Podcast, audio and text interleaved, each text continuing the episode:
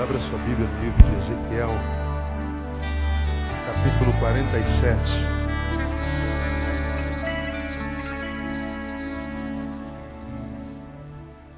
Livro do profeta Ezequiel, capítulo 47. Queria ler com vocês até o versículo 12. É um texto conhecido de muitos. Eu queria tirar algumas lições desse texto para o nosso dia a dia, para a gente começar a aplicar na nossa vida, quem sabe a partir de agora. Segunda, terça, quarta, quinta. A Bíblia é sempre tão contemporânea, não é? E antes eu queria, antes de ler, falar do contexto desse texto. Ezequiel foi um profeta do exílio.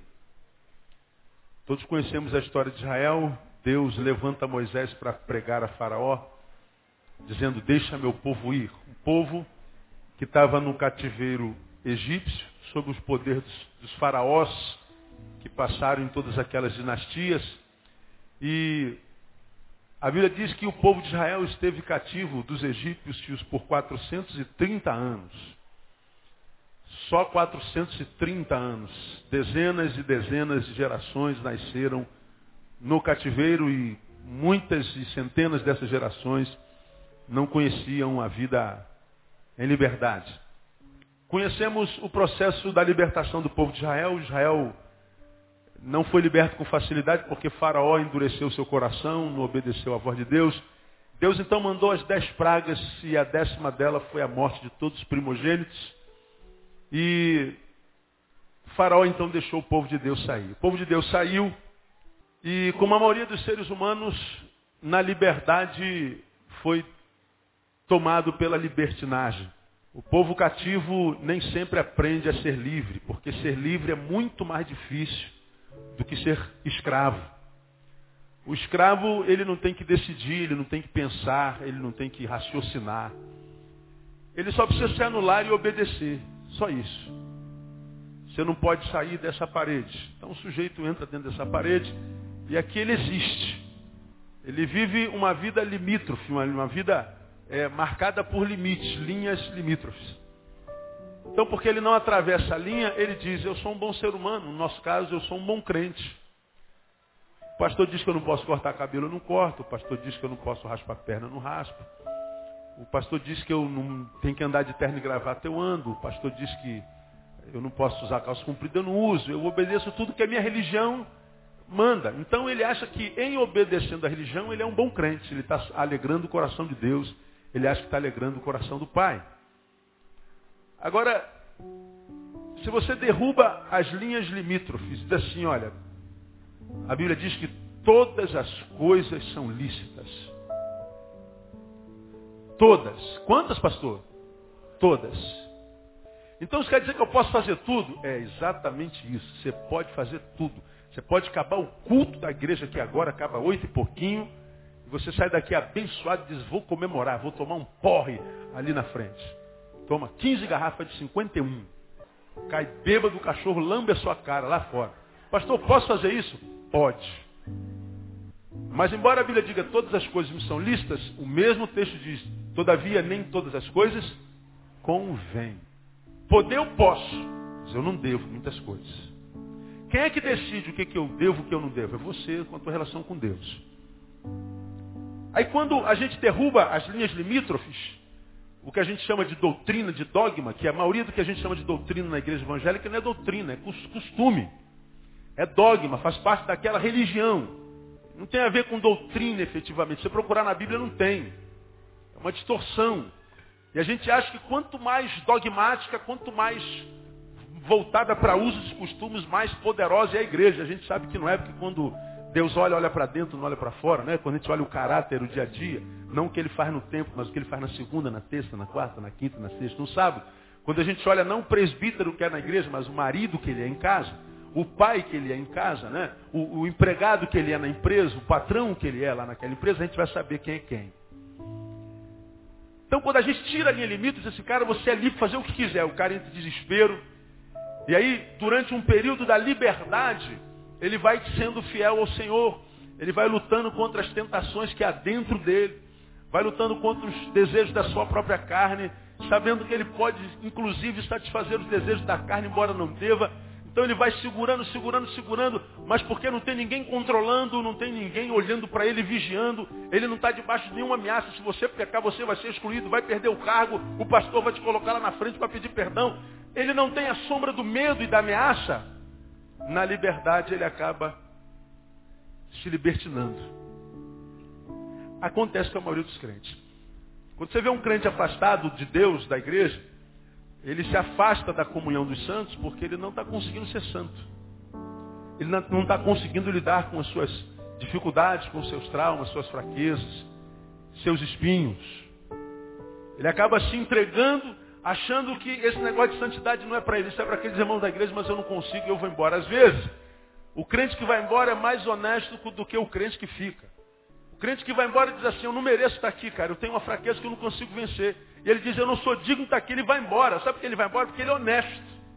Outros de nós permanecemos aqui, julgamos aquele que foi embora e às vezes cometemos o mesmo pecado. Ou cometemos um outro tipo de pecado e permanecemos aqui, como quem diz, ninguém sabe, que os olhos não veem, o coração não sente. Nós lidamos com o pecado de forma sinistra. Então eu quando me encontro com um crente afastado, ele diz assim, pô pastor, não consegui, esse cara tem meu respeito. Não porque ele foi embora, mas por causa da honestidade dele dizer assim, cara, eu acho que eu não mereço estar lá. Alguns anos atrás eu estava chegando na igreja e tinha um jovem amado, querido líder da nossa igreja, que estava me esperando na porta. E falou assim, meu pastor, eu estou aqui esperando o senhor porque eu, eu pequei, não sou digno de estar aqui na igreja, eu estou indo embora. Está indo para onde, Ah, eu tô, eu tô, eu, tô indo para a igreja nenhuma, pastor. Eu, eu não estou conseguindo lidar com isso, não estou conseguindo lidar com a minha fraqueza eu, eu pequei, eu, eu, eu, eu, não mereço estar aqui, eu vou embora, eu não sou digno de estar aí dentro. Aí eu não sei se era André que estava entrando, eu dei minha Bíblia para André, amor, entra lá, porque hoje eu não vou para a igreja, não, eu vou embora contigo. Vamos embora. Botei a mão no ombro dele, vamos embora. Mas peraí, só vai para onde? Se você não é digno de estar lá, eu também não sou. Também tenho fraqueza, tenho os pecados. Tenho coisas embaixo dos meus tapetes. Há pensamentos que eu não consigo dominar. Há um monte de coisas que eu tenho que você tem também. E todos nós temos, embora alguns de nós, piores que os outros, não conseguem admitir. Por isso se transformam em juízes. E eu tenho um asco de juízes. Jesus também tinha de fariseus. Esse texto aqui é um texto no qual Deus diz, porque vocês não souberam lidar com a liberdade, se procrastinaram, eu vou levar vocês de volta para um cativeiro. Eu vou colocar vocês debaixo de linhas limítrofes. Eu vou impedi-los de. E aí então, não mais faraó, mas ele usa Nabucodonosor e leva cativo o povo e ali fica por 70 anos. Nesse período, Deus levanta alguns profetas, entre esses Ezequiel. E Ezequiel foi o profeta da restauração. O povo passou 70 anos cativo de novo para trazer à memória os anos de cativeiro lá no Egito. Deus levanta Ezequiel e diz assim, olha, eu espero que o povo tenha aprendido. Vou tirá-los do cativeiro de novo. E quero crer que agora eles vão saber viver em liberdade com justiça.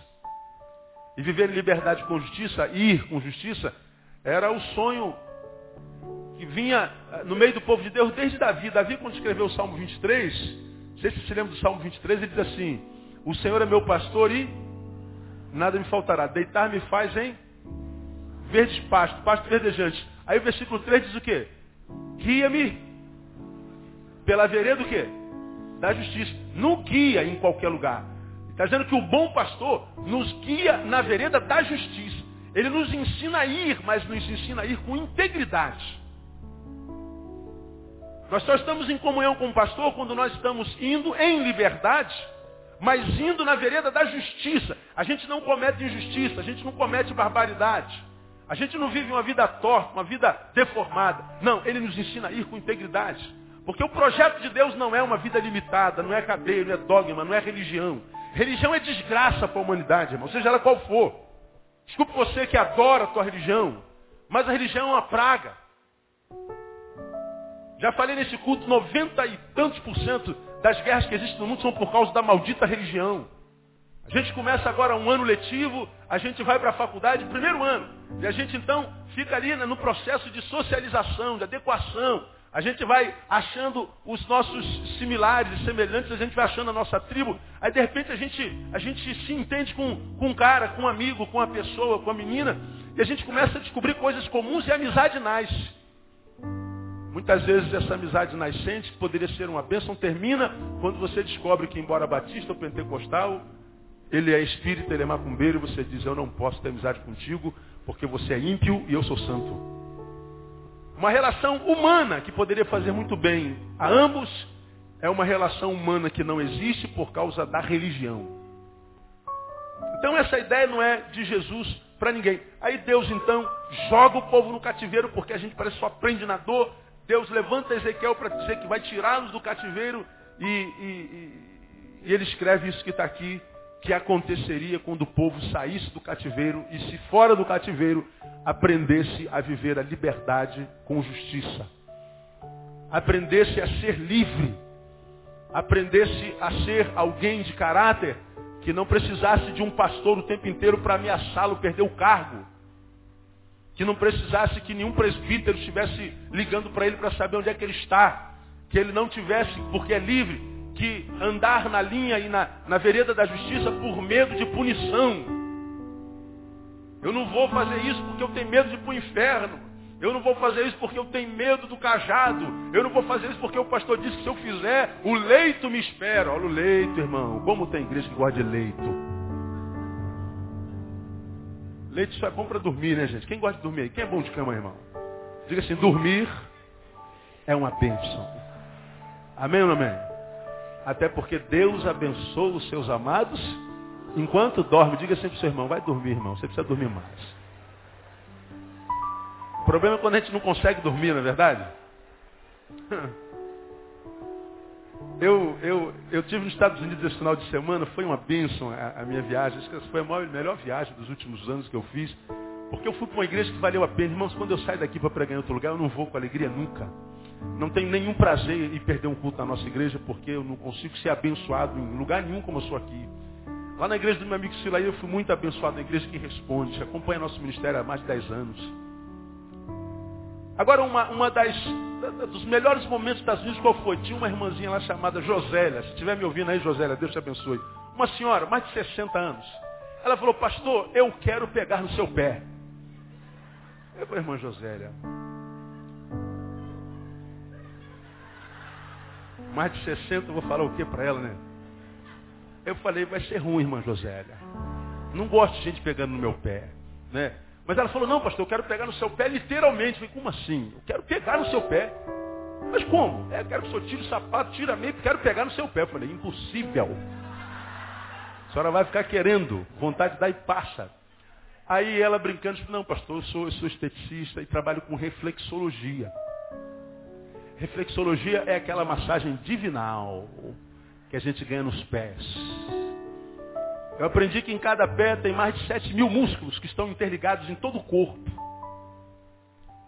E aí eu falei, então senhora, vai pegar no meu pé, porque eu gosto de massagem. Pegue no meu pé e seja abençoada e me abençoe. E eu deitei e ela me fez uma pergunta, pastor, quando o senhor está estressado, onde é que seu estresse desemboca?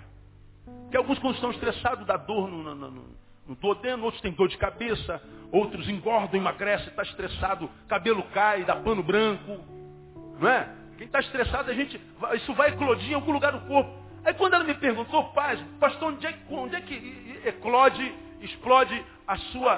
Quando o senhor está estressado? Eu demorei a responder, e a minha resposta foi, eu nunca estou estressado, irmã José. Eu não perco sono.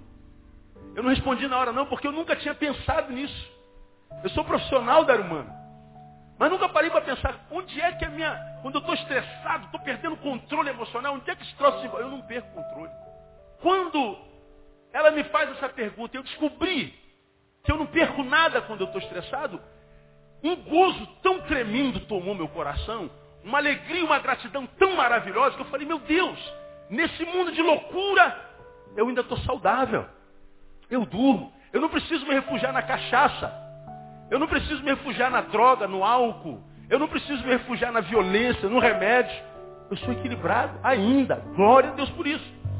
Saber disso, eu estava deitado lá, com meia luz, uma musiquinha é, bem, bem estranha estava tocando, não é? Mas gostosa de se ouvir, eu, eu não estresso. Não perco equilíbrio. Depois de, de, mais de 40 anos de vida, isso é, uma, isso é uma bênção tremenda. O equilíbrio é o que faz a nossa vida valer a pena. É o equilíbrio que faz o vivo sentir-se vivo. Porque quando a nossa vida desequilibra, quando a gente é tomado pela injustiça, nós vivos perdemos o gosto pela vida e a vida deixa de ser um presente de Deus e da vida e passa a ser um castigo. Acordar de manhã, para quem está desequilibrado, é um sofrimento.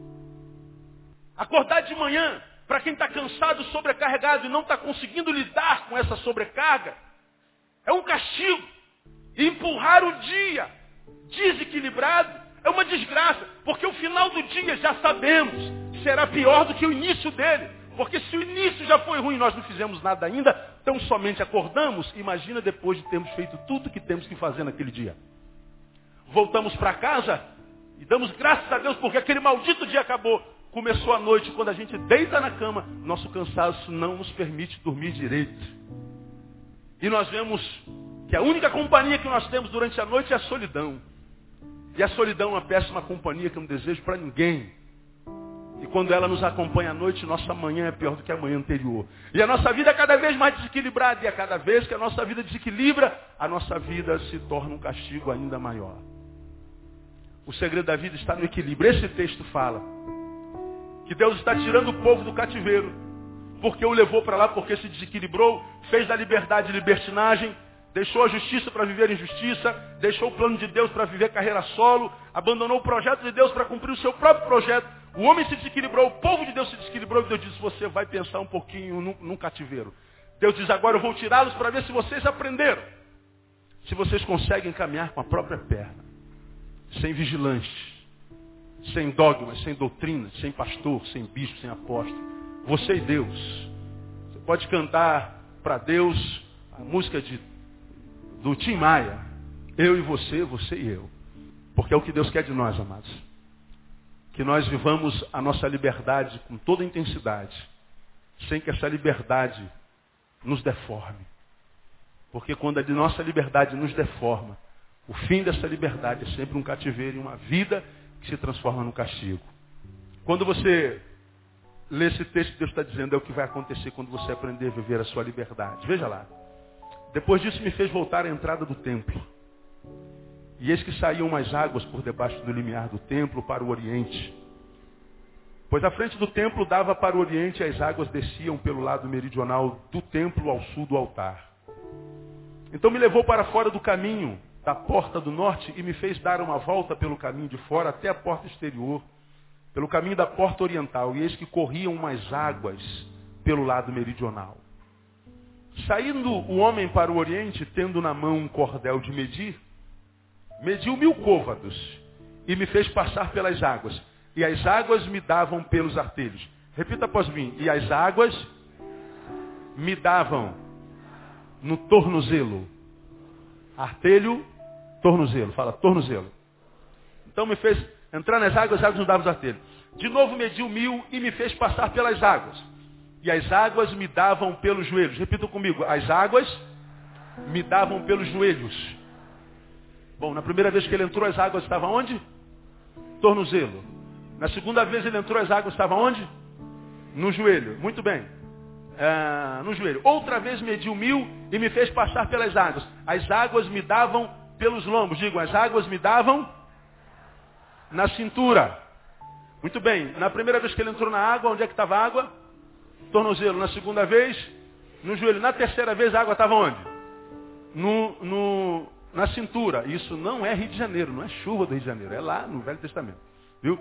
Dava nos lombos. Ainda mediu mais mil e era um rio que eu não podia atravessar, pois as águas tinham crescido, águas para nelas nadar. Repita, águas para nelas nadar.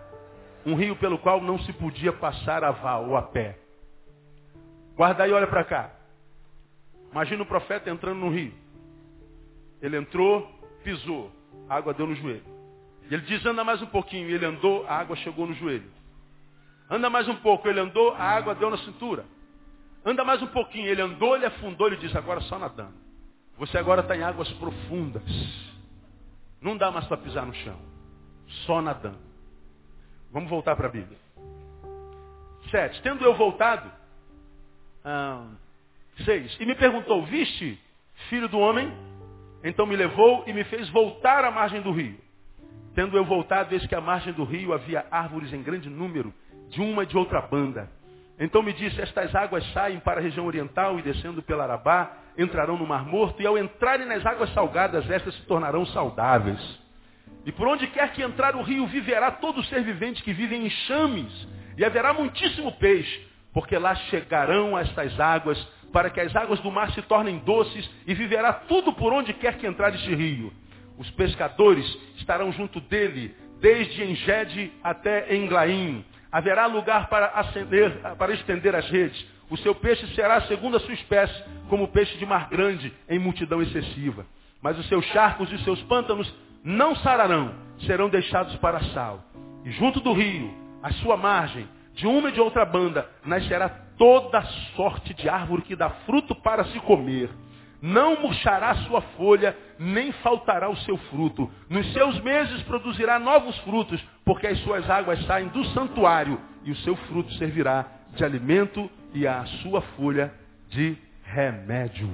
Aí eu quero levar você ao capítulo 48, último versículo do, do, do livro, versículo 35, onde ele diz sobre a cidade restaurada depois do cativeiro. 18 mil côvados será ao redor e o nome da cidade, desde aquele dia será, pode ler para mim? O Senhor está ali. Jeová chamar. Deus está dizendo, tiro-os do cativeiro, acreditando que vocês vão aprender a ser livres. Se vocês aprenderem a ser livres, essas promessas do capítulo 47 vos alcançarão. E vocês então formarão uma cidade tremenda. Viverão uma vida que vale a pena ser vivida de tal forma que o nome da cidade depois de restaurada será o Senhor está ali. Quem quer ter uma vida sobre a qual as pessoas digam assim, olha, está vendo aquele homem lá? O Senhor está ali. Quem quer ter uma casa sobre a qual todos possam falar, está vendo aquela família lá? O Senhor está ali. Quem quer ter uma empresa onde os seus clientes, seus, seus visitantes, todos os seus concorrentes digam assim, olha, está vendo a empresa daquele homem lá? O Senhor está ali.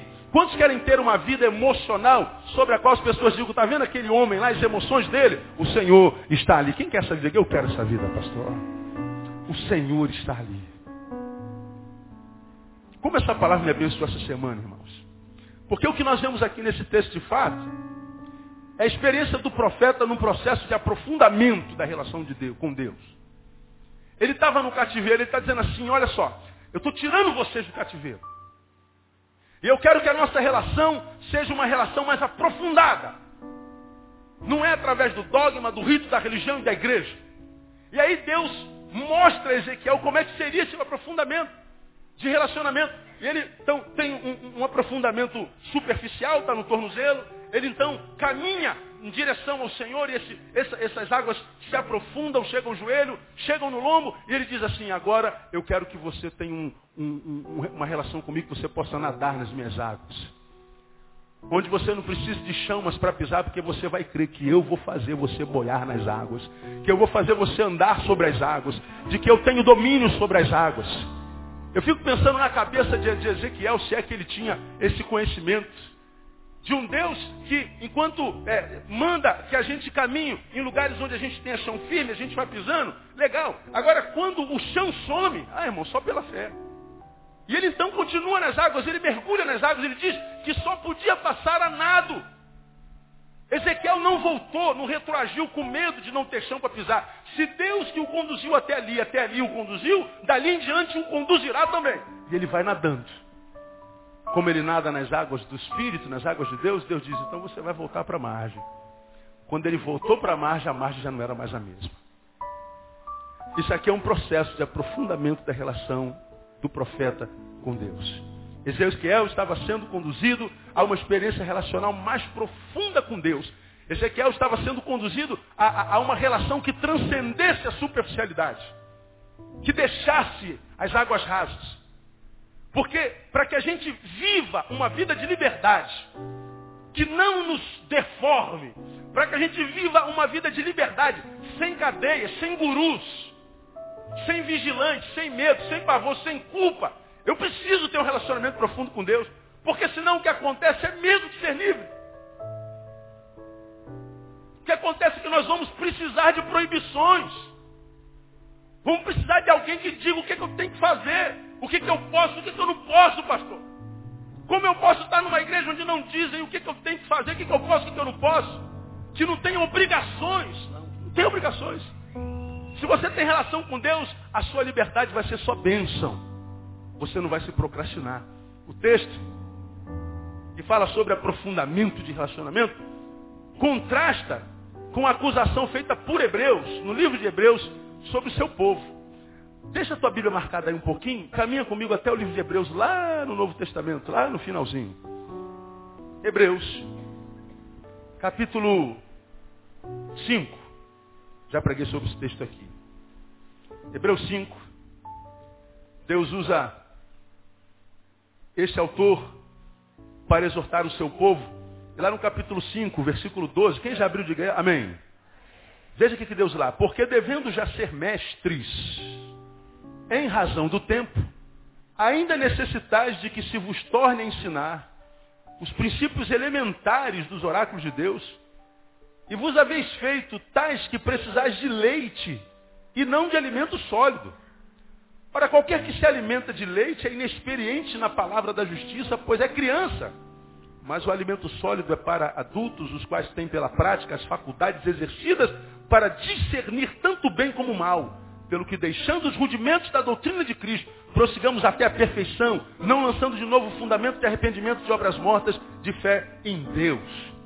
Olha o que, o autor está dizendo assim, gente.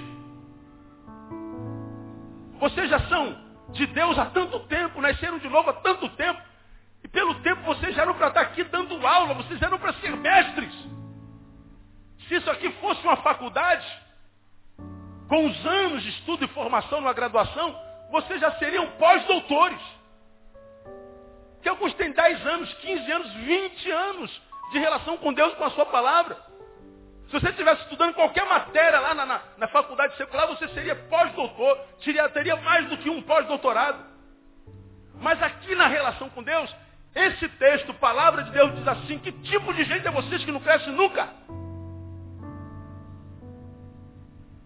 Pelo tempo que vocês têm comigo ouvindo minha palavra, vocês já eram para ser mestres da vida.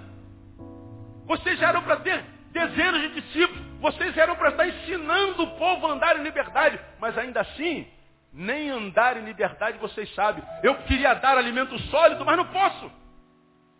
Eu tenho que dar leite para vocês. Porque comida sólida vocês não podiam, não podem suportar. E o que esse texto está dizendo? É que Deus, porque nós não crescemos, tem que reter bênçãos. Tem que reter experiências, tem que receber do seu Espírito Santo. Deus quer dar feijoada para muitos de nós, Deus não pode dar, tem que dar mamadeira. Deus ansioso para nos abençoar, não nos pode abençoar porque a sua bênção nos mataria. Deus ansioso para nos abençoar, retém a bênção porque a sua bênção seria uma maldição. Porque a gente não aprendeu a ser livre. E é exatamente contra isso que Deus fala lá em Ezequiel. Deus quer que ele se aprofunde, porque a superficialidade retém o que Deus tem para nós. Quantos crentes, quantos homens de Deus, mulheres de Deus, que eu tenho encontrado no caminho, que tem um potencial tremendo, um potencial maravilhoso, que se desenvolvesse enquanto ser humano, Deus poderia usar abundantemente, poderosamente, e ia fazer com que essas pessoas se frutificassem a 100 por um. Mas alguns não dão fruto de nada porque a liberdade lhes fez muito mal. Como essa palavra me incomodou, meu Deus do céu. A ideia de que a superficialidade retém as bênçãos de Deus na minha vida Deus só libera a bênção na profundidade. Eu me lembro que alguns anos atrás eu estava sentado com aquela mulher ali. Que você conhece como pastor André, minha esposa. Bênção na tua vida, meu amado? Quem acha pastor André uma bênção aí? Pode mentir, pode mentir. Não... Ela me abençoou quando ministra louvor. Agora eu me lembro que quando Deus queria usar essa mulher alguns muitos anos atrás, Tinha uma Andréia dentro dela que dizia para ela, você não tem condições. Você não tem condições de ser esposa de um homem desse. Como se eu fosse isso tudo. Você não tem condições de ministrar aquela multidão, aquele povo. Você não tem condição. Isso é um André que havia dentro dela, que muitas vezes a gente chama de diabo. O diabo está. Não, o diabo não é ela mesmo. Uma vez sentado à mesa, conversando, ela porque sabia que Deus já a chamava para fazer um, algo no seu reino, mas havia um André dentro dela que a impedia. E ela então não fazia o que Deus queria que fizesse. E porque não fazia o que Deus queria que fizesse, não podia dar bem. E André passou por um período de deserto. E eu sabia por que ela estava no deserto. Mas eu sabia que Deus estava tratando com ela. Até que um dia ela faz uma pergunta e diz assim, amor, o que você acha que eu tenho? É para responder, é. O teu problema é potencial não desenvolvido. Levantei da mesa e saí. Falei, agora ela vai mastigar com os dentes do cérebro dela. Ela vai entrar em crise. Ela vai ficar sentada ali alguns, alguns minutos. O teu problema é potencial não desenvolvido. Muito potencial parado, morto, inerte, inútil. Dia que você quiser, pergunta o que, que essa frase fez no coração dela. E porque ela entendeu que o problema que ela vivia era potencial não desenvolvido, não estava na profundidade que ela poderia estar. Ela estava andando com águas nos artelhos quando ela já podia, quem sabe, estar nos lombos. Ou ela estava com águas nos lombos, mas já era para estar nadando há muito tempo. Ou ela estava nadando, mas já era para estar fazendo mergulho em profundidade há muito tempo. Ela tinha é, chama para queimar e não queimava, potencial não desenvolvido. E quando a gente não desenvolve o nosso potencial, nós estamos aquém daquilo que Deus planejou para nós, e quando nós estamos aquém daquilo que planejou para nós, nós não conseguimos ser felizes. André então entendeu isso, então disse, Senhor, eis-me aqui. Hoje ela é bênção na vida por onde, de pessoas por onde ela passa. E hoje ela não tem mais a crise que ela vive. Venceu a superficialidade, superficialidade. Todos nós passamos por isso. Precisamos ser aquilo que Deus sonha que sejamos. E o que Deus está dizendo para Ezequiel é o seguinte, diga para esse povo, que eu não quero que ele seja mais esse povinho que só consegue andar na minha presença escravo. Só consegue fazer o que precisa fazer quando tem alguém vigiando. Só consegue ser fiel quando tem alguém que ameace na base do medo, na base da doutrina, na base da maldição. Não, eu quero que o meu povo, meu filho, aprenda a ser livre, ser livre para a glória de Deus. Amado, Deus te chamou para a liberdade. Deus te chamou para a liberdade, se libertar, ser liberto dessa tristeza, dessa agonia, dessa inutilidade, dessa depressão, dessa coisa que, que impede você de viver uma vida que vale a pena, de acordar de manhã e dizer assim, glória a Deus, acordei de novo. Deus criou você para que a sua vida fosse um presente, não uma maldição. Quem está entendendo essa parte? Não estou entendendo, pastor. Diga, irmão, que está ao seu lado, a tua vida é uma bênção. A minha não, pastor, é porque você está com potencial não desenvolvido. Você está vivendo na superficialidade. Deus está dizendo, eu quero que você se aprofunde um pouco mais, porque existem bênçãos de Deus que a gente só encontra na profundidade. Existem coisas que Deus só entrega para a gente se a gente se aprofundar para buscar. Filho, tua bênção já está liberada, mas está lá no fundo. Trata de caminhar um pouquinho mais para dentro. Trata de caminhar um pouquinho mais com coragem. Trata, pastor, eu não sei nadar. Vai que eu sou o Deus dos mares também. Lembra que um dia um profeta caiu no fundo do mar. E ele disse, caindo no fundo do mar, eu estou longe da possibilidade de Deus. E ele achou que no fundo do mar ele escapava dos meus projetos. Só que, lembra ele? Mandei um peixe grande que o engoliu no fundo do mar e o levou para onde eu quisesse que ele estivesse. De modo que até do fundo do mar, Jesus é Senhor, amado. Quem pode dizer glória a Deus por isso? Fundo do mar, ele é Senhor. Lembra que houve uma ocasião em que Jesus estava dormindo no fundo do barco e o mar começou a fazer graça, balançar demais, muita tempestade. Jesus acorda e diz, cara, você está me atrapalhando dormir, isso não é hora de você balançar. Vento, cessa-te, mar, aquieta-te. E o que, que o mar fez? Aquietou. Ele tem poder sobre, sobre as águas. Não só sobre, mas sobre as águas. E houve uma ocasião em que os discípulos saíram na frente, Jesus ficou para trás e disse, eu falo com vocês depois. Não tinha barco, não tinha transporte. Esse mesmo Jesus que tem poder sobre as águas, sobre as águas, pisa nas águas e vai andando sobre as águas. Ele tem todo domínio quanto ao assunto das águas, está tudo dominado no nome de Jesus. Se as águas do mar da vida estão querendo te sufocar, te afogar, acabar com a tua vida, a palavra é certa, segura na mão de Deus e vai. Porque águas que matam são especialidade de Deus. Agora, o que Deus tem para você, você só encontra no fundo das águas. Eu não, eu, eu, eu, eu, tento entrar logo no esboço, mas não consigo, porque o Espírito vai trazendo palavra na mente. Águas, como a Bíblia fala de águas. Esse mesmo povo que saiu lá do Egito, fugindo de faraó, o faraó se arrependeu, ele chegou dentro do mar. Israel fica desesperado. Moisés fica desesperado porque faraó aparentemente ia matar todo mundo. E eles não tinham para onde fugir. Ele sobe o monte e diz, Deus, só o homem é atrás. Por que clamas a mim, Moisés? O que, que Deus falou mais? Quem se lembra? Diga aos filhos de Israel, marcha. Vi a palestra de um rabino outrora falando sobre esse texto. E a ideia que a gente tem que Moisés estendeu o cajado assim no alto e as águas se abriram. É a ideia que a gente tem quando lê o texto. Ele estendeu e as águas abriram. Quem viu o filme Príncipe do Egito, viu o príncipe do Egito no desenho batendo com o cajado nas águas. Puf! E as águas se abriram. Mas viu um rabino fazendo uma interpretação lá no original sobre o texto. E o rabino mostrou uma hermenêutica que me convenceu e com a qual eu me adequo e creio.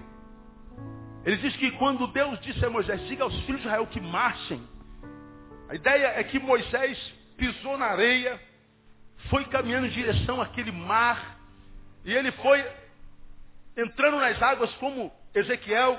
As águas pegaram no artelho, pegaram na, na, na, no joelho, subiram para o lombo, e ele foi afundando nas águas, se aprofundando nas águas, se aprofundando nas águas, e as águas não se abriram. Mas ele não retroagiu, ele não titubeou, ele continuou entrando. E a ideia é que ele já andava na pontinha do pé, e a água ia, ia começando a sufocá-lo, mas ele não retroagiu. Deus mandou marchar. Deus disse que o caminho era aquele. Ele falou, Deus vai abrir um caminho aqui. E ele entrou nas águas, ele não voltou, ele continuou afundando. Quando as águas o cobriram, e ele já não podia mais respirar, então as águas se abriram. E o povo passou a seco. Porque Moisés não retroagiu diante da adversidade. Se Deus mandou ele marchar para dentro d'água, para o fundo d'água, ele marchou para fundo d'água. E quando a gente marcha para o fundo d'água, alguma coisa nessas águas acontece. Agora, o que, que acontece conosco? Nós estamos diante da adversidade, as adversidades vão nos sufocando, a gente tem convicção de que Deus está conosco, que Deus está nos dirigindo, e a gente então, com medo de morrer, a gente volta e as águas não mudam nada. Amado, se Deus me deu uma palavra dessa nessa noite, eu tenho certeza. Ele sabe que alguns de vocês que estão afogados pela vida, sufocados. Deus sabe que é uma meia dúzia aqui de, de 10, ou de 20, ou de 30, ou de 100, ou de 200, ou de mil. Que está por aqui, ó. Você está sufocado, você está com a mão no pescoço há muito tempo. E alguns de vocês nem sabem a razão disso. Deus sabe que se Ele mandou essa palavra para cá, é porque nessa noite viriam pessoas que já não estão suportando mais. Pessoas que já estão não mais por aqui, mas estão por aqui. E quem sabe nessa tarde disse assim, Deus, eu não aguento mais. Deus está dizendo assim, eu sei que tu não aguenta mais. Mas eu quero te dizer que você tem que continuar marchando, porque quando você se entregar na minha palavra, na minha vontade, as águas vão se abrir diante de você. Há riquezas lá no fundo das águas de Deus. Há riqueza na intimidade com Deus. Há coisas que eu só posso fazer na tua vida quando você estiver em águas profundas. Que eu não posso liberar na superficialidade. E algumas dessas bênçãos estão aqui, que só existem na profundidade. Percebam comigo, a primeira dessas bênçãos, a bênção da diversidade. Diversidade, pastor, isso é bênção, é. Veja o versículo 9. Por onde quer que entrar o rio, viverá todo ser vivente que vive em chames. E haverá muitíssimo o quê? Peixe. Porque lá chegarão essas águas para que as águas do mar se tornem doces.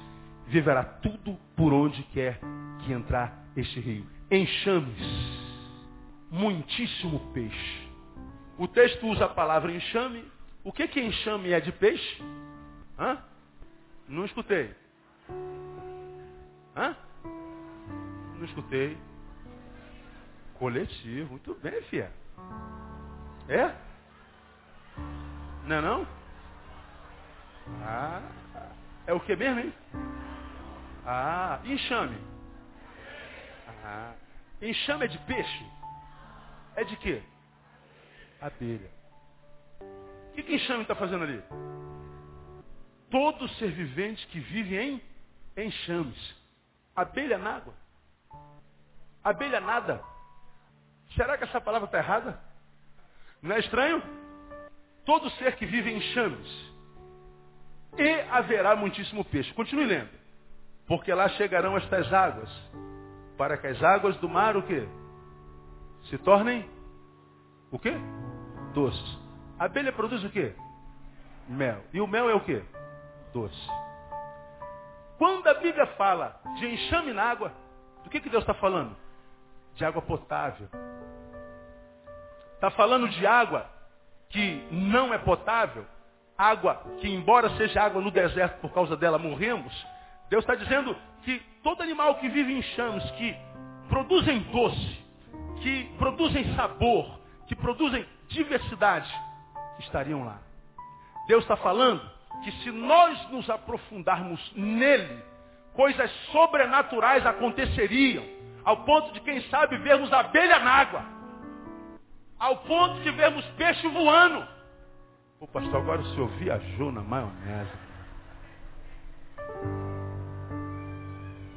O senhor está vindo, o senhor está vindo tão bem, agora senhor. É igual uma vez que me perguntaram assim, lá na faculdade, na PUC, fazendo pós-graduação, pô Neil, você acredita que um peixe engoliu um profeta?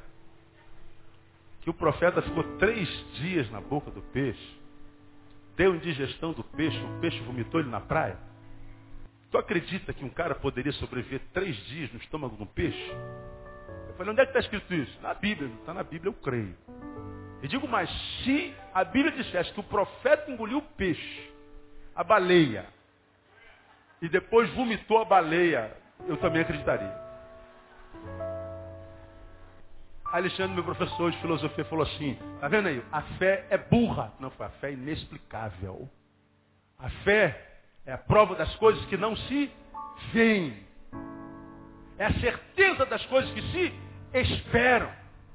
Mas baseado no que? Não tem base. Na minha concepção, quando a Bíblia fala de enxame na água, Está falando do sobrenatural. Está falando que o natural deixa de ser natural para que coisas sobrenaturais aconteçam. Do que, que ele está falando? Está falando dos momentos na vida em que nós estamos tão apertados, tão desesperados, que o problema é tão grave que ninguém mais pode fazer algo por nós.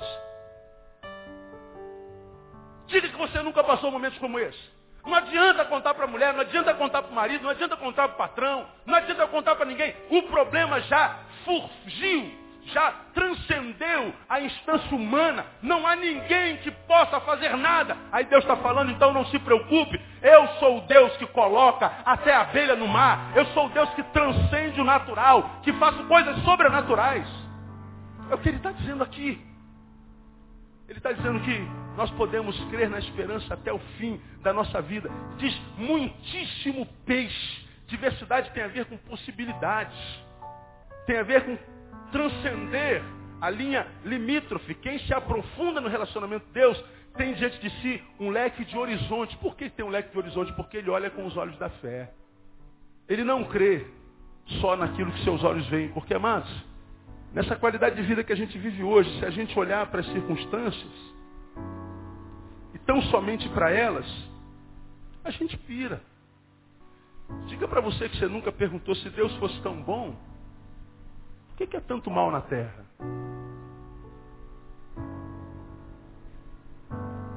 Será que Deus não está vendo essa desgraça acontecendo no Rio de Janeiro? Já parou para perguntar isso a Deus? Bom, perguntar talvez você não tenha perguntado, mas já pensou isso alguma vez? Aconteceu essa semana. Eu estava nos Estados Unidos. Como é o nome da menina que morreu atropelada, Noronha? Andressa. Recém-convertida, preparando-se para o batismo. Estava atravessando uma rua, uma criança estava na rua e o ônibus ia pegá-la. A Andressa corre, empurra a menina e o ônibus atropela e mata. morreu para salvar a vida de alguém. Por que, que Deus não parou esse ônibus? Por que, que pessoas têm câncer? Por que, que nódulos aparecem no seio das mulheres? Por que, que monstros austríacos prendem filhas quase 30 anos? Com ela tem relações sexuais por décadas? Por que, que pais jogam filhos pela janela? Por que, que meninos arrastam outros? Por que, que mães tostam filhos no micro-ondas? Que, que a polícia é tão corrupta? Por que, que a nossa justiça não funciona? Por que, que o mal graça na terra e parece que Deus não faz nada? Por que você está em depressão? Por que você está desempregado? Por que você é tão bonito por fora e se acha um monstro por dentro? Deus não faz nada. Será que Deus não está vendo? Deus é cego, tu não vês? Quem nunca perguntou isso para si? Quem nunca fez esse questionamento para si mesmo? Quem nunca fez? Eu já tive momentos da minha vida que falei, Deus, já compartilhei isso aqui na morte do meu pai. Pirei. Disse que não ia mais pregar evangelho, não queria mais ser pastor. Pirei, pirei, pirei. Mas já era pastor, tinha que esconder isso tudo da igreja, para não ser julgado.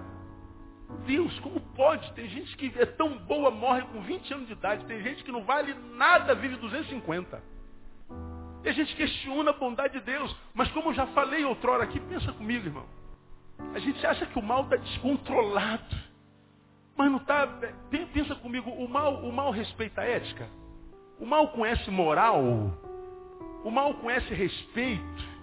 O mal conhece solidariedade.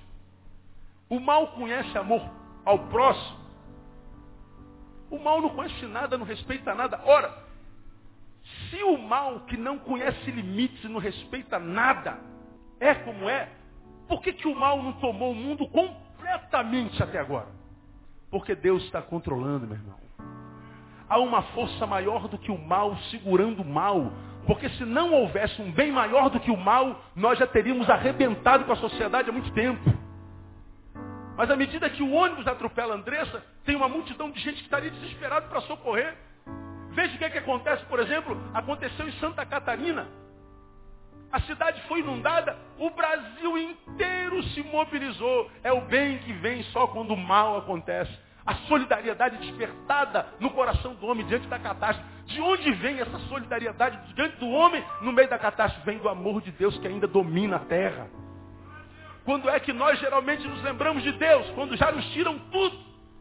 Nós só lembramos de Deus para tirar alguma coisa dele, como já preguei aqui, nós somos os filhos pidões. Quando o nosso filho nasce, a maioria de nós faz um churrasco, faz uma cervejada, uma cachaçada e celebra, mas não diz Deus, muito obrigado porque meu filho é perfeito. Agora quando nosso filho morre, Deus, por que tu permitiste um negócio desse? E eu repito a experiência que já repeti aqui algumas vezes. O sepultamento do Marquinhos. Marquinhos está aí, da filha do Marquinhos.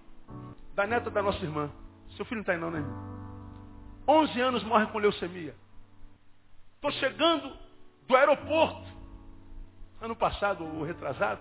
Tá com a fotinha aí, né, irmã? Me chega a notícia. Morreu. Falei, meu Deus, uma criança de 11 anos, da idade da minha filha na época. Jorge me pega com a Sprinter no aeroporto e me leva direto para o cemitério do Jardim da Saudade. Eu vou no Jardim da Saudade, na, na, na Sprinter, pensando, meu Deus, o que, que eu falo no enterro de uma criança de 11 anos? O que, que eu vou falar? Meu? O que, que se diz no negócio desse? O que, que, que, que se fala? Ah, foi vontade de Deus, a bondade de Deus. Vamos agradecer a Deus. Pelo... Quando eu estou indo para o Jardim da Saudade, liga o doutor Marcelo. Marcelo está aí? Também não, né? Não vi Marcelo nem Carla aí hoje. Marcelo liga assim, meu pastor, uma boa notícia. Qual é, Marcelo? Minha filha nasceu. Falei, ô oh, Marcelo, que bom, tudo bem, pastor, perfeita, linda, maravilhosa, cabeluda, pesada, uma criançona maravilhosa. E o Marcelo não cabia dentro de si. Eu estou indo para o cemitério enterrar uma criança e no caminho nasce outra. Eu falei, entendi, Deus, muito obrigado. Quando eu chego no cemitério, eu pego a palavra, já tinha um monte de gente falado, eu cheguei um pouquinho em cima da hora. Me pedem para falar, dou uma palavra de dois minutos. E eu sempre toco na, na realidade. Eu não entro nessa história de que não foi para o céu, está bem melhor do que nós. Ah, está vendo os anjos, está com Jesus. Eu sei tudo isso, mas os pais gostariam que ela estivesse aqui. Ah, tá, tá com as asinhas, voando com os anjos. Aí eu queria que ela estivesse brincando de boneca aqui no quarto. É aqui que eu queria minha filha. Ah, mas ela não vai mais sentir dor, ela não vai. Eu, mas eu queria que ela sentisse dor de dente, dor de barriga, né? Que tivesse uma encravada, que, que, que caísse da, da, da cadeira, quebrasse o braço, leva para Eu queria que ela aqui. Eu queria minha filha aqui do meu lado. É isso. Deus entende isso. Eu peguei a palavra e falei assim, eu sei que muitos de vocês devem estar perguntando, onde é que estava Deus que não interviu na vida dessa criança? Como pode Deus ser bom se permite que uma criança como essa morra com essa idade? Como explicar a bondade de Deus diante de uma catástrofe dessa? E você via as cabecinhas balançando. Como é que pode explicar Deus, né? Eu falei, é, vai vem concordando comigo que eu vou pegar vocês. E não é verdade. Eu falei, pois é. Uma criança morre e a gente diz, Deus não é bom. Agora, amados, eu vinha para cá e no meio do caminho, uma pessoa ligou para mim e falou assim, pastor, estou muito feliz porque minha filha nasceu. Falei o nome do Marcelo, o nome da Carla. Ora, uma criança morreu, Deus permitiu, Deus é mau. Uma criança nasceu, Deus permitiu, Deus é o quê? Bom. Bom, todos os dias morrem crianças e nascem crianças. Deus é bom ou é mau? Todos os dias perde-se emprego e passa-se em concurso público. Deus é bom ou é mau? Todos os dias pessoas se casam, pessoas se divorciam. Deus é bom ou é mau? Todos os dias se perde dinheiro na rua e todo dia se acha dinheiro na rua. Deus é bom ou é mau? Achei 200 pontos ontem. Duas notinhas de 100. Quanto tempo você não vê uma notinha de 100 na tua vida? Isso já não pertence mais, pastor. Bom, eu achei 200 reais, Deus é bom. Você perdeu quanto? 100, Deus é mau. Arrumou um namorado, Deus é bom. Tá pra titia, Deus é mau. Deus é bom ou é mau?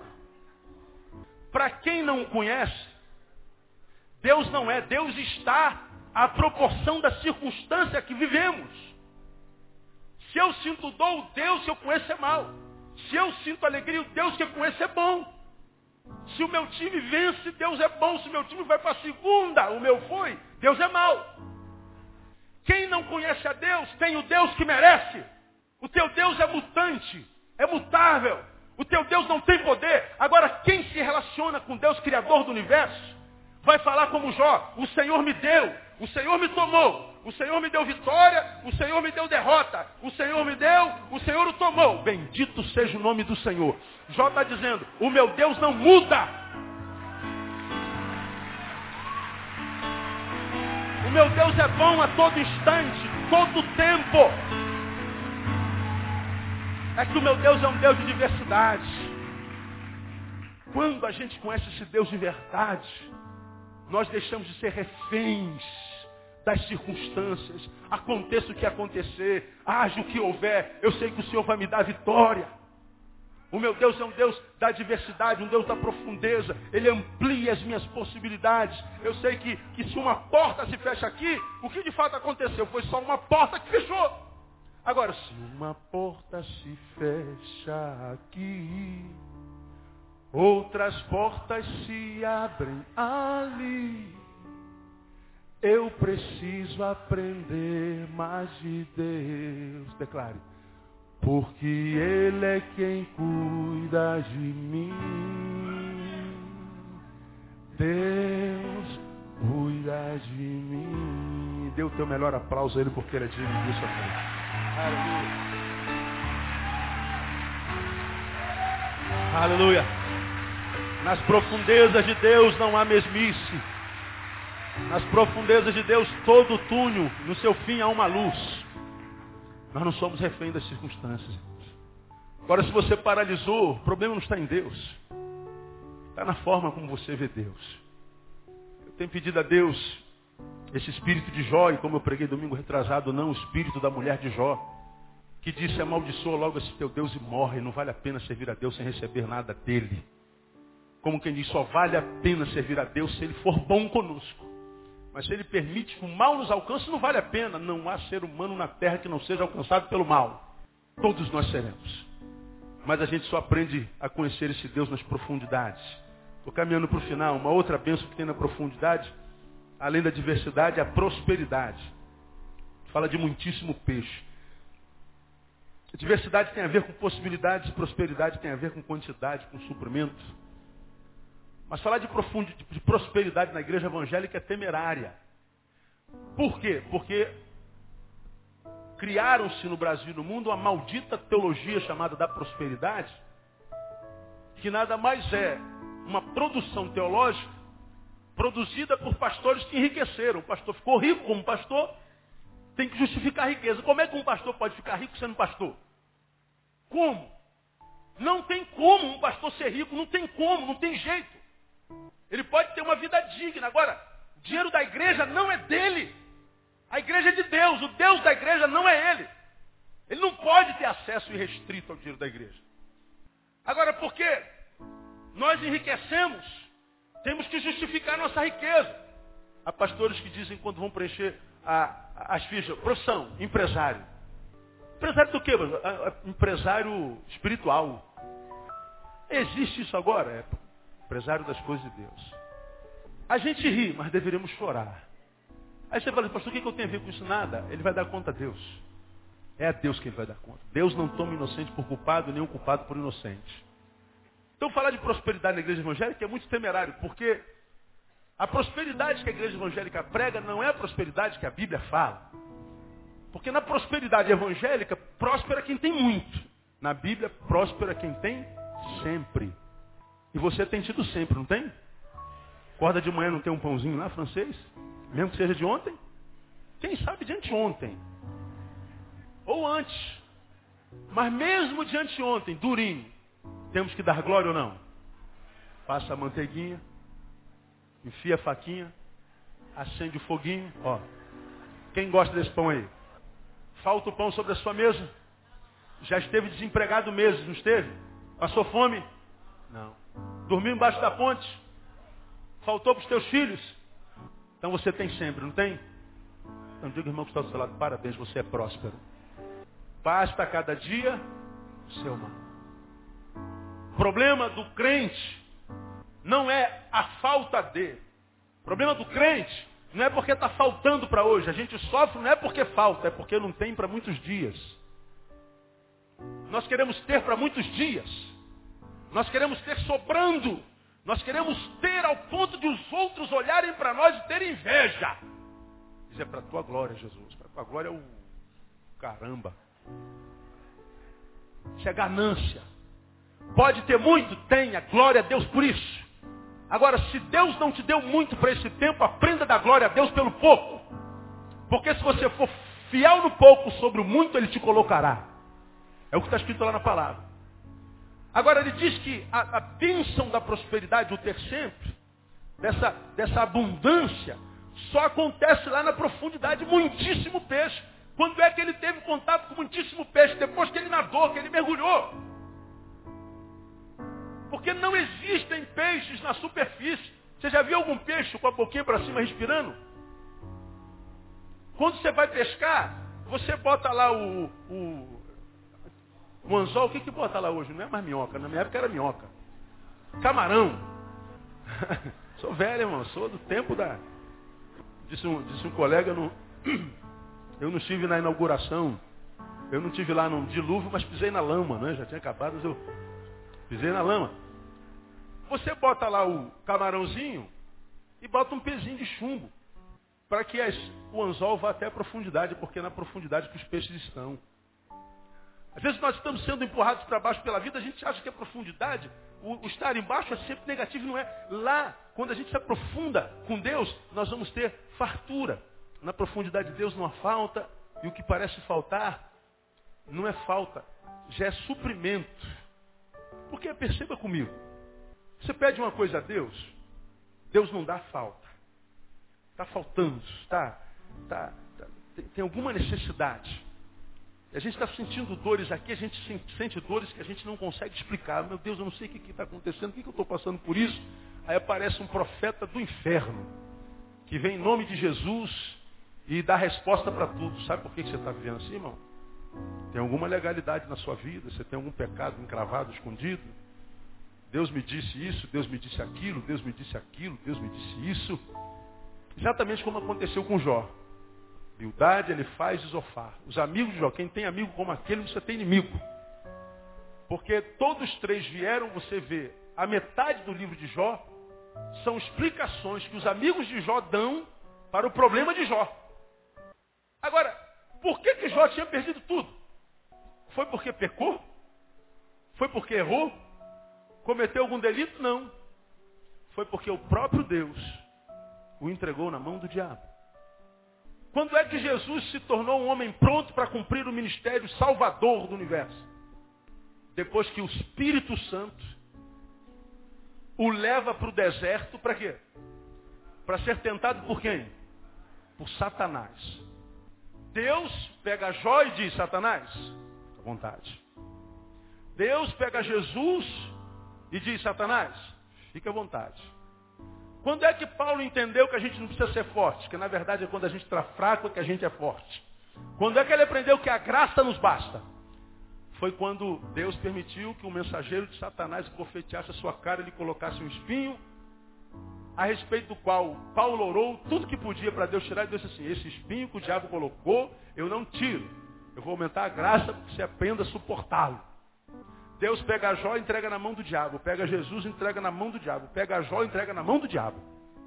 Agora, mesmo, aleluia, quando nós caímos na mão do diabo, se foi Deus quem permitiu que lá estivéssemos, depois do diabo nós nos tornaremos pessoas melhores. Jó, depois que passou pelo diabo, ah, ficou muito melhor. Lá no final do livro ele diz assim, antes eu te conhecia, de ouvir falar, mas agora os meus olhos te veem. Minha relação contigo era abstrata, agora é concreta. Jesus, depois que passou pelo deserto, venceu a Satanás, vieram anjos o serviram, então o Messias estava pronto para salvar a todos nós. Paulo, depois que passou pela mão do diabo, mesmo tendo sido humilhado pelo diabo, disse assim, eu não preciso me livrar do diabo. Eu preciso é da graça de Deus, porque se eu estiver na graça de Deus, com diabo ou sem diabo, eu sou forte. Depois do diabo eles melhoraram. Porque Deus transforma a maldição em bênção. Deus é um Deus de prosperidade, mesmo no deserto. Ele disse que transformaria o nosso deserto em ribeiros de águas. Agora, quando é que isso acontece na nossa vida? Acontece quando nós aprofundamos relacionamentos com Deus. É promessa de Deus, mas não é para qualquer um, não. É promessa de Deus, mas não é para todo o seu povo. É para todo o povo que quer profundidade com Deus. Salmo 23 não é para todo mundo. Recita comigo, Salmo 23, versículo 1, vamos lá? O Senhor é o meu pastor e nada me faltará. Quero que você recite isso como quem crê nesse negócio, se é que você crê. Vamos lá? O Senhor. Diga nada. Nada. Quem crê nisso, diga nada. Muito bem, nada me faltará. Você acredita nisso, amém? Agora olha para a tua vida. Falta alguma coisa na tua vida ou não falta? Falta um maridinho, né, pastor? Cai bem. Varãozinho varãozinho do fogo, né? uma varoa. Falta paz na minha casa. Sabe quem escreveu o Salmo 23? Quem sabe? Quem foi o autor do Salmo? Davi. Davi foi aquele homem a respeito da qual a Bíblia fala assim, nunca haverá paz na tua casa. Da tua casa nunca mais a espada se afastará. É o mesmo cara que nunca conheceu paz na família que disse assim, o Senhor meu pastor e nada me faltará. Por que, que ele diz isso? Porque ele servia um Deus de prosperidade. Ele entendia a bênção de Deus em todas as vertentes. Deus é um Deus tão poderoso e tremendo que Ele é capaz de me dar uma família abençoada. Mas se eu não conseguir construir uma família abençoada, Ele vai me capacitar para não sucumbir a isso. Deus é um Deus que pode me colocar no deserto mananciais de águas vivas, mas se não tiver mananciais de água viva, Ele vai me dar unção do camelo. E quando é que Deus nos treina para a dor? Quando a gente está sentindo dor. A gente acha que a dor é sempre obra do diabo, e não é. Muitas vezes é o treinamento de Deus. Amado, deixa eu falar uma coisa para você que está aqui. Aquilo que Deus prometeu no início não foi revogado. O que Deus sonhou para você quando chamou você e alcançou você ainda está de pé. Você só precisa acreditar nisso e acreditar que essas circunstâncias contrárias que você vive hoje não tem poder para apagar o plano de Deus na tua vida. Se você fitar os teus olhos na promessa, essas circunstâncias vão ser mudadas no nome de Jesus. Quantos têm uma promessa de Deus aqui para a vida? Sinceramente, irmão. Amado, mantenha tua mão em um pé aí. Essa promessa de Deus está de pé na sua vida. E o diabo e as circunstâncias nada tem poder para anular a promessa de Deus na tua vida. Ela vai se cumprir no tempo de Deus, no nome de Jesus. Quem recebe, diga, eu recebo, pastor. Creia nessa palavra. O fato de não ter acontecido aí está gerando dor. Deus não te abandonou, Deus está te treinando, Deus está te capacitando. Jesus não poderia cumprir a missão se não passasse pelo deserto. Não fosse treinado na dor. Termino. Diversidade e prosperidade. Por último. Nas profundezas a gente acha companhia e amizade. No versículo 10 está lá, e os pescadores estarão juntos dele. Juntos. Um dos grandes males do homem pós-moderno é a solidão. Você já aprendeu que é a maior causadora de depressão no homem? E a depressão é a doença que mais mata no século 21. Solidão não é plano de Deus para a vida de ninguém, a solidão é a desgraça. Deus entendeu isso desde lá do início. Não é bom que o homem esteja só. É Deus quem disse isso. Não é bom que o homem esteja só. Um outro grande mal do homem pós-moderno é a decepção com o próximo. É só decepção, decepção, decepção, por causa do 2 Timóteo capítulo 3. Os últimos tempos seriam penosos, os homens seriam detratores, mais amantes de si mesmos, amigos de deleites, traidores, difamadores, procrastinadores, fala que o homem seria terrível nos últimos tempos. Estamos vivendo os últimos tempos. De um lado Deus diz, não é bom que esteja só. Agora quando eu me relaciono eu sou traído. Pô. A solidão é uma praga, mas quando eu me relaciono eu me machuco. Eu não quero estar sozinho, mas toda vez que eu estou com, me arrebento, então eu vou ficar sozinho. Desgraça por desgraça. A gente vive esse, esse antagonismo, né? Preciso muito do outro, mas quando o outro chega me machuca. Eu não posso estar sozinho, mas todas as minhas companhias me, me matam. Isso sugere em nós o quê? A necessidade de aprender a conviver com a nossa própria presença e de refinar nosso senso de relacionamento e de juízo. Eu não posso, por causa do medo da solidão, me relacionar com qualquer um. Porque quando Deus viu Adão sozinho, disse, falhei uma ajudadora, mas não é qualquer ajudadora, uma ajudadora que lhe seja idônea. Vou colocar alguém de caráter, Vou colocar alguém que possa acrescentar. Esse texto está dizendo que a morte da solidão e o transcender a solidão é possível quando a gente se aprofunda na relação com Deus. Porque quando a gente se aprofunda na relação com Deus, nós vamos encontrar gente que está lá aos pés do Senhor. E que porque está aos pés do Senhor é gente grande. E que vai nos ajudar a crescer com a graça de Deus no nome de Jesus. Agora escuta o que eu vou lhe falar, meu irmão. Se você está longe de Deus, questione bastante teu leque de amizade, porque possivelmente você venha se arrepender mais cedo ou mais tarde. Se a tua vida está longe da profundidade, a tua vida é superficial, cuidado com as amizades que você construiu na superficialidade. Cuidado com seus relacionamentos amorosos. Cuidado com seus amigos de trabalho, seus amigos da faculdade, da escola. Porque esses amigos que hoje são tua fonte de alegria, amanhã serão tua fonte de dor. Porque você está construindo amizades em lugares que não são os lugares onde Deus quer que a gente construa amizades. E esse texto diz, olha, a gente vence a solidão ampliando a nossa relação com Deus. Aí você, de repente, fala assim, pastor, como é que eu faço para aprofundar a minha relação com Deus? Como é que eu faço para vencer a superficialidade? Como é que eu faço para ter essas bênçãos que estão aí? que transforma a nossa vida numa vida que vale a pena, que me ajuda a ser livre sem me procrastinar, sem me deteriorar. Qual é o caminho para isso? São três. Terminei. Primeiro, comunhão. O texto diz que a experiência se deu no templo. Depois disso me fez voltar, versículo 1, a entrada do templo. A experiência se deu no templo. A visão aconteceu no templo. A relação de Deus com o profeta se deu no templo. O templo é o lugar da comunhão. Nós estamos aqui em comunhão. Nós estamos aqui sentados um do lado do outro. Estamos aqui ministrando um com o outro.